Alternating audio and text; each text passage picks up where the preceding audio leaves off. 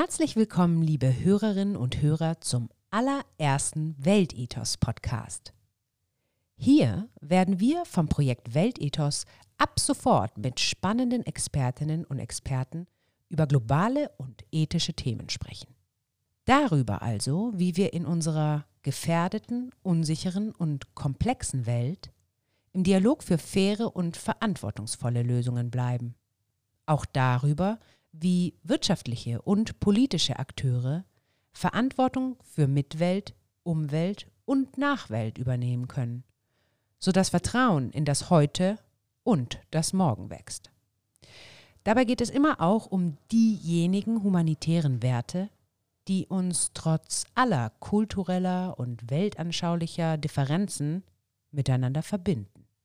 Sie liegen allen philosophischen und religiösen Denktraditionen zugrunde. Die Weltethoswerte. Genau darum geht es auch in der heutigen Folge, was uns in der aktuellen Krise miteinander verbindet. Genau genommen geht es auch um das Jahresthema, das am Weltethos-Institut an der Universität Tübingen schon im Oktober 2019 festgelegt wurde. Es lautete Lernen für die Krise. Der Weltethos Podcast. Zukunftsgespräche über globale Themen. Es ist jetzt Mai 2020. Wir befinden uns in der Verlängerung eines pandemischen Ausnahmezustandes und lernen in der Krise. Deutschland ist derzeit im Sicherheits- und Stabilitätsranking in Europa und auch weltweit in Sachen Krisenmanagement führend. Doch welche Lernerfahrungen können wir verbuchen? Was können wir schon jetzt aus der Krise lernen? Wo müssen wir umlernen? Und wie können wir dabei Selbst- und Weltverantwortung in ein gutes Verhältnis setzen? Ein Gespräch mit der Staatsministerin bei der Bundeskanzlerin und der Regierungsbeauftragten für Migration, Flüchtlinge und Integration. Frau Annette Wiedmann-Mautz und dem Geschäftsführer des Weltethos-Instituts, Dr. Bernd Villhauer.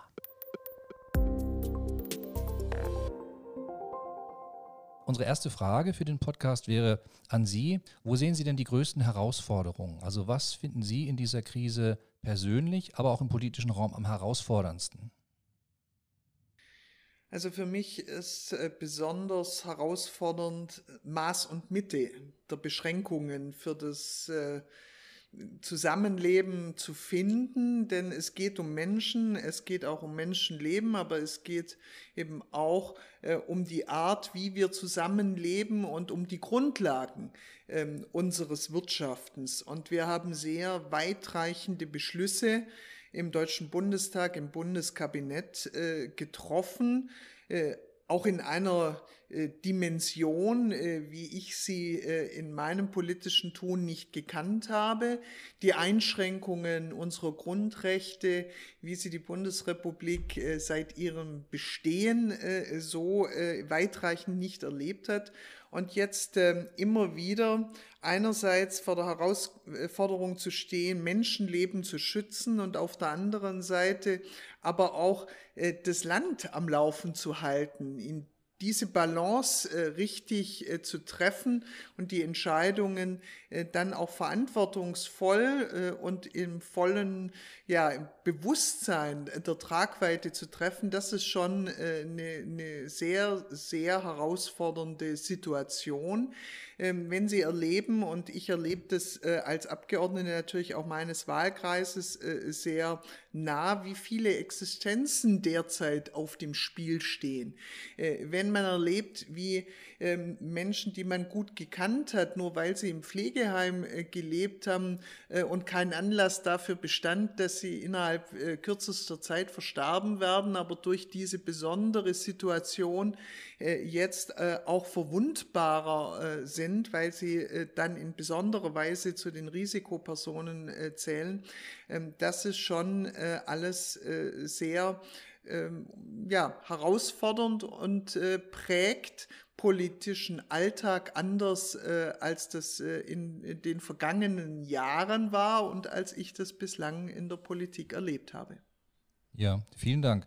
Also man kann schon sagen, dass wir in gewisser Weise auf die Probe gestellt werden, dass jetzt wirklich geprüft wird, was kann, können wir leisten, wie resilient sind wir äh, und wie, wie resilient ist unser Land. Also ähm, und man sagt ja, never waste a crisis. Also ähm, lerne aus der Krise, versuche irgendwie dich weiterzuentwickeln. Wo würden Sie denn die Hauptlerneffekte sehen aus dieser Krise? Also wenn Sie sagen, ich möchte gerne, dass unser Land nach diesem Leid wir reden von vielen, vielen tausend Toten, nach diesem Leid auch etwas gelernt hat, sich weiterentwickelt, in welchen Bereichen würden Sie das vor allem sehen? Also ich glaube, jeder äh, Bereich äh, des äh, gesellschaftlichen, des wirtschaftlichen, des politischen Lebens ähm, muss sich diese Frage stellen. Aber ich will äh, zunächst einmal für das politische System äh, sagen, ja, der Föderalismus der ja immer wieder äh, ein Stück weit auch in der Kritik steht, ob er ähm, äh, sehr schnell äh, auch äh, zu guten Entscheidungen kommt oder ob er eher lähmt, hat sich in der Krise dann bei allen Kleinigkeiten im Detail äh, dann doch äh, wieder bewährt, äh, weil dieses föderale System durchaus in der Lage ist, in einer solchen Krise zu Entscheidungen zu kommen. Ein weiterer Punkt, der mich wirklich sehr stark motiviert, ist auch über Parteigrenzen hinweg sind in einer solchen herausfordernden Situation ja einheitliche oder gemeinsam getragene Entscheidungen möglich. Bei all dem Streit im Detail und dem Hickhack, das wir ja gerade auch in den letzten Jahren immer wieder äh, erlebt haben. Wenn ich mir äh, unterschiedliche Bereiche anschaue, dann kann man sicherlich heute feststellen, ja, für das Gesundheitswesen äh, müssen wir unsere Lektion lernen. Äh, der öffentliche Gesundheitsdienst, unsere Gesundheitsämter sind eine enorm äh, wichtige Einrichtung, ähm, die es zu stärken gilt. Ich habe das äh, schon immer vertreten. Ähm, und ähm, freue mich jetzt nicht nur, dass diese Gesundheitsämter leistungsfähig sind, aber dass die Erkenntnis bei vielen wächst, jawohl, ähm, die müssen wir auch personell äh, weiter stärken. Ich glaube, wir müssen umdenken, wenn es um die Frage ähm, der, ähm, ja, wie soll ich es denn nennen, wenn es um die Frage der Wertschöpfung äh, im Gesundheitssystem geht, also Produktions- und Lieferketten, sei das äh, bei Arzneimitteln, seien es äh, Schutzausrüstung, auch Bevorratung ähm, von ja, vermeintlichen Centprodukten, äh, die in der Krise dann aber einen so ja, vulnerablen Punkt ausmachen, an dem am Ende die Leistungsfähigkeit unseres Gesundheitswesens mit sich entscheidet. Ähm, auch das ist so ein Punkt und sicherlich insgesamt der Fachkräftebedarf im Gesundheitswesen ähm, wir müssen äh, die Menschen, seien es Ärztinnen und Ärzte, seien es Pflegekräfte, bis hin zu Reinigungskräften in unseren Kliniken, ähm, wir müssen ähm, viel sorgsamer äh, und achtsamer äh, mit diesen wichtigen Berufsgruppen umgehen. Und das sind Arbeitsbedingungen, das ist auch Bezahlung. Ähm, das sind schon Punkte, die man allein nur mal im Gesundheitswesen herausgreifen kann. Und sicherlich hat und wird diese Krise auch die Art zu arbeiten verändern. Das, was wir jetzt machen im Podcast, hätten wir äh, zu Nicht-Corona-Zeiten in Tübingen bei Ihnen im Institut gemacht. Äh, jetzt äh, schauen wir uns äh, über das Laptop äh, sozusagen äh, im virtuellen Raum gegenüber. Ähm, und ich bin der festen Überzeugung, ja, wir werden viel mehr digital ähm, tun auch in der Zukunft, wenn es nicht mehr äh, in erster Linie erforderlich ist, weil wir auch erkennen, dass wir dadurch äh, weniger ähm, Belastung für die Umwelt produzieren, äh, mehr Zeit für anderes äh, haben. Ich hoffe allerdings, ähm, dass Kinderbetreuungszeiten und Arbeitszeiten wieder stärker auch getrennt voneinander wahrgenommen werden können, denn die Belastungen gerade in den Familien sind natürlich auch äh, ganz enorm. Und so könnte ich noch viele andere Bereiche nennen, äh, aber es sind mal drei Beispiele, von denen ich fest davon überzeugt bin, äh, dass wir aus dieser Krise auch für die Zeit danach ja wichtige Erkenntnisse und hoffentlich dann auch Beschlüsse in Umsetzungen tätigen werden. Ja, also mit dem Wunsch, dass die äh, Kinderbetreuungszeiten, die Arbeitszeiten besser harmonisiert werden oder abgestimmt werden, sind Sie bestimmt nicht allein. Also da werden Sie vielen aus dem Herzen sprechen. Es gibt überhaupt viele Gespräche, hat man den Eindruck, ähm, die die Menschen zusammenführen. Also ich habe, ein Freund hat mir neulich gesagt, äh, dadurch, dass wir jetzt Distanz leben müssen, merken wir, wie nah wir einander eigentlich sind und wie wir das auch brauchen. Also es gibt viel Vereinigendes, Zusammenbringendes ja. auch in dieser Krise. Also Diskussionen, wo wir feststellen, es ist doch wirklich gut, dass wir so eine gut funktionierende Polizei, Feuerwehr, Krankenhauswesen und so weiter haben. Ne?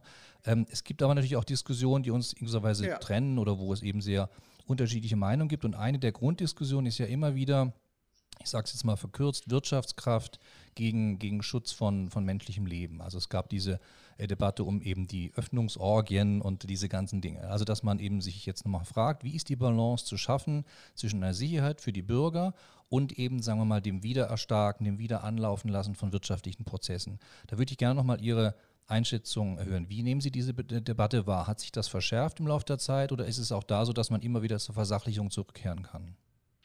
Na, zunächst einmal äh, finde ich, muss die Gesundheit und der Schutz des Lebens äh, zunächst immer an erster Stelle stehen. Äh, Im Übrigen sehe ich auch äh, zwischen wirtschaftlicher Perspektive und der Perspektive äh, auf äh, das Leben und die Gesundheit nicht von vornherein einen Widerspruch. Denn ein leistungsfähiges Gesundheitswesen, in dem wir dann auch Leben schützen können, Leben retten können, lebt und braucht eine leistungsfähige Wirtschaft. Wir sehen das ja auch durchaus in anderen Ländern Europas und der Welt, dass wenn diese Leistungskraft nicht vorhanden vorhanden ist, auch Leben gefährdet ist.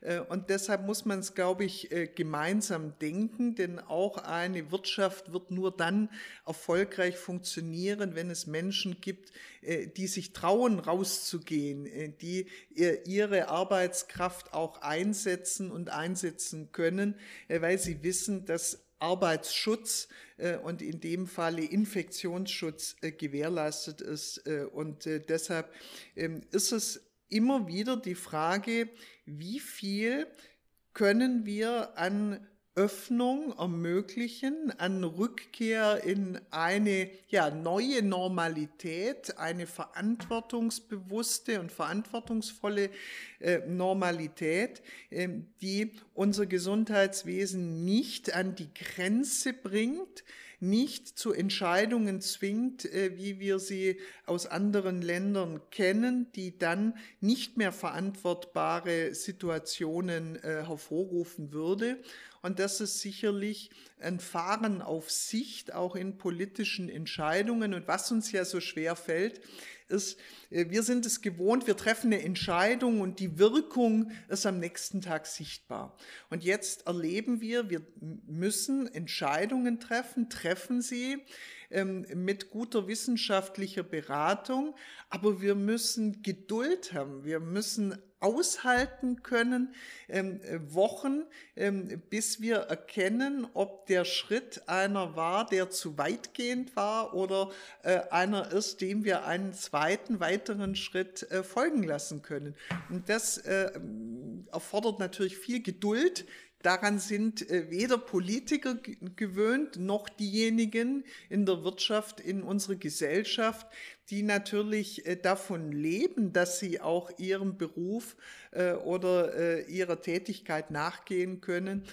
Und im Übrigen, der Schutz des Lebens ist nicht nur der Schutz vor dem Coronavirus. Es gibt auch viele andere Erkrankungen in unserem Land, die bislang zum Beispiel mit einer notwendigen Operation warten mussten, weil wir die Leistungsfähigkeit nicht überstrapazieren wollten. Und deshalb, ja, es gibt unterschiedliche Sichtweisen und Perspektiven, aber am Ende treffen sie immer dieselbe Frage, wie viel ist möglich und je besser äh, wir uns verhalten, äh, je mehr wir uns an äh, die Schutzregeln halten, desto größer können die Schritte dann sicherlich auch werden. Ich schließe mal an, das zuletzt Gesagte, ähm, das, ihr habt das ein bisschen verstanden, auch als ein Plädoyer für langfristiges Denken. Also, dass man auch einüben muss. Äh, wir sind normalerweise gewöhnt eben, ne, wir machen, treffen Maßnahmen, wir haben sofort irgendwelche Veränderungen. Und jetzt müssen wir uns darauf einstellen, dass es entweder erstmal keine Veränderung oder unabsehbare gibt. Also so ein bisschen so ein, eben eine Einmütung, äh, ein, Einübung, könnte man sagen, in Demut, in Geduld. Ja. Und ähm, dazu gehört natürlich auch eine langfristige Entwicklung, die jetzt speziell auch in Ihren Arbeitsbereich fällt, nämlich wie schätzen Sie die Auswirkungen auf die Fragen der Migration ein? Also wir haben zum einen die europäische Ebene, da gibt es Veränderungen, da gibt es auch durch die Corona-Wiese jetzt ein, ein, zum Teil ein Gegeneinander oder doch auch scharfe Diskussionen, die wir so vorher nicht hatten. Wir haben aber natürlich auch die globale Ebene, die man im Blick haben muss. Es gibt viele Länder, die wahrscheinlich noch sehr, sehr hart von der Corona-Krise getroffen werden. Ähm, wie schätzen Sie das für Ihren äh, Bereich der, der Migration ein? Auf was müssen wir uns da einstellen und was sind Faktoren, an die wir da denken müssen? Naja, zuerst kann man mal klar sagen, die Corona-Pandemie zeigt uns ja, dass äh, das Virus keine Grenzen kennt und äh, dementsprechend äh, wichtig ist natürlich äh, erstens die internationale Zusammenarbeit, aber auch die internationale Solidarität, denn das Virus trifft auf äh, ganz unterschiedlich verfasste Gesellschaften, ähm, wirtschaftlich starke, wirtschaftlich äh, schwächere. Äh, und für uns liegt es in unserem ureigensten Interesse, dass wir ähm, ja, Länder, Gesellschaften stark machen, ähm, sich auch äh, gegen ein solches Virus wehren zu können oder zumindest die Folgen äh, erträglicher zu gestalten. Und deshalb ist zunächst einmal natürlich äh, europäische Solidarität äh, gefragt. Und äh, deshalb bin ich auch sehr äh, dankbar, dass wir große, große Summen jetzt auch in Europa ähm, ja, frei gemacht haben für Europa und diese Solidarität, sei es äh, für konkrete Hilfen, damit zum Beispiel andere Länder auch ein Kurzarbeitergeld bezahlen können, genauso wenn, wie wenn es darum geht, ähm, mögliche ähm, Kredite ähm, äh, dann auch zu äh, entsprechend guten Konditionen äh, bekommen zu können. Aber vor allen Dingen geht es natürlich auch darum, dass wir eine Vorstellung davon haben, wie äh, wir nach der Krise auch die Wirtschaft wieder entwickeln und aufbauen, denn auch das wird kein Selbstläufer sein.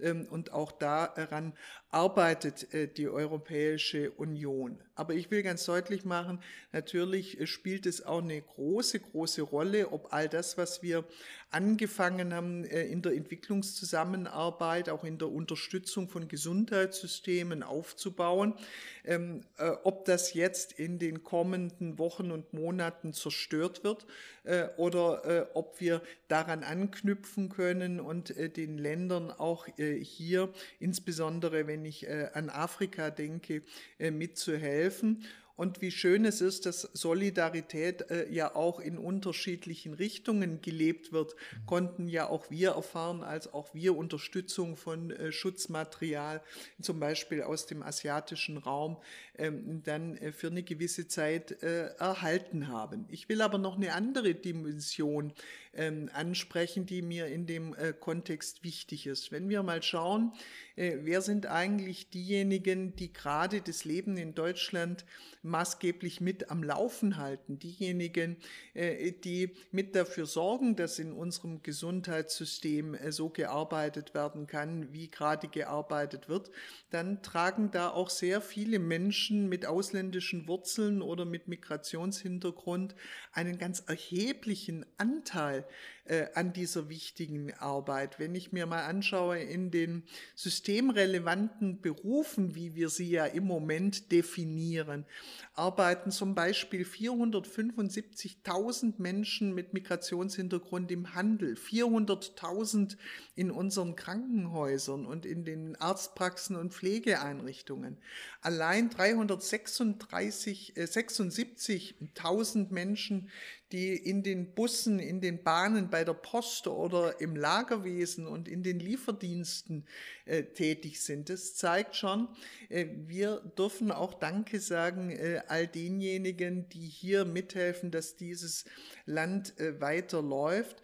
Ähm, und äh, da gehören äh, auch die 80.000 Erntehelfer aus Osteuropa natürlich mit dazu, äh, die trotz äh, Grenzschwierigkeiten und trotz Einreise äh, ähm, verboten äh, jetzt dennoch ein Kontingent ähm, ja, möglich gemacht haben, äh, damit auf unseren Feldern äh, auch äh, das Gemüse geerntet werden kann. Also wir sind schon sehr eng miteinander verwoben und da ist die menschliche Dimension zum Beispiel bei unseren ja, äh, nächsten Nachbarn, äh, zum Beispiel aus Baden-Württemberg betrachtet, äh, nach Frankreich äh, oder in äh, die Schweiz oder nach äh, Österreich ähm, gar nicht mit beschrieben bei all den familiären Verflechtungen, die wir da haben. Hm.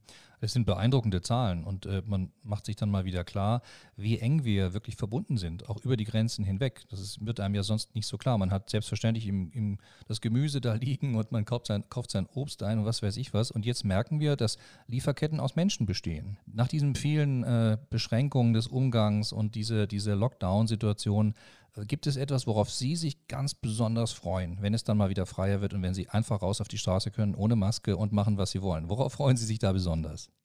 Sie werden jetzt lachen, äh, aber ich freue mich äh, ganz, ganz besonders darauf, einfach mal meine äh, Familienmitglieder, meine Mutter, meine Schwestern oder die, die Kinder, die vor wenigen Monaten erst geboren wurden, bei uns in der Familie mal wieder in den Arm zu nehmen, ihnen mal einen Kuss zu geben.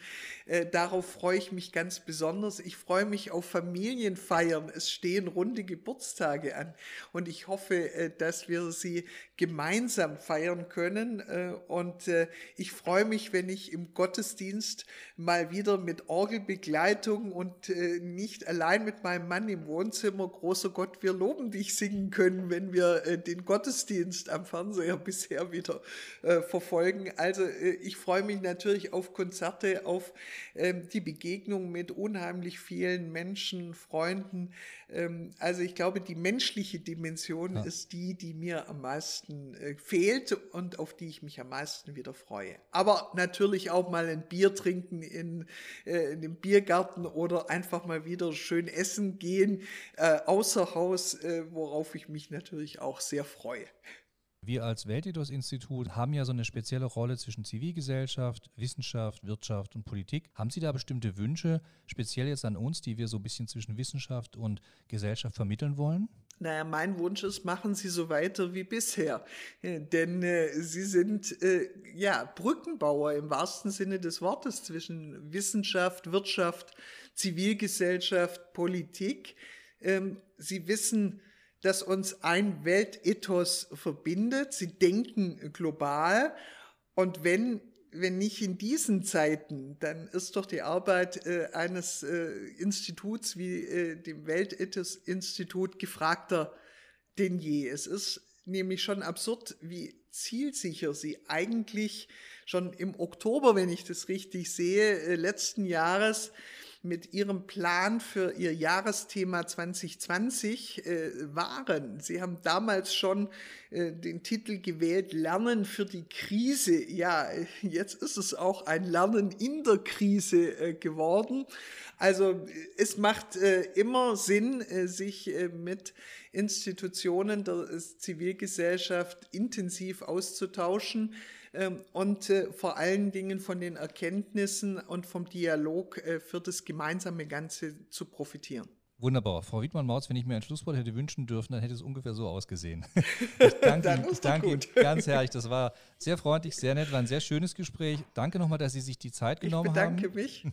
Und wir wünschen Ihnen alles Gute bei Ihrer wirklich nicht leichten Arbeit. Ich sage herzlich Danke und ich hoffe ähm, im Sinne auf Nach-Corona-Zeiten äh, und dann die gemeinsame Begegnung wieder in Tübingen. Wunderbar, da freuen wir uns sehr drauf. Gut, alles Gute Ihnen nach Berlin, ja? Ja, tschüss, auf tschüss. Wiedersehen.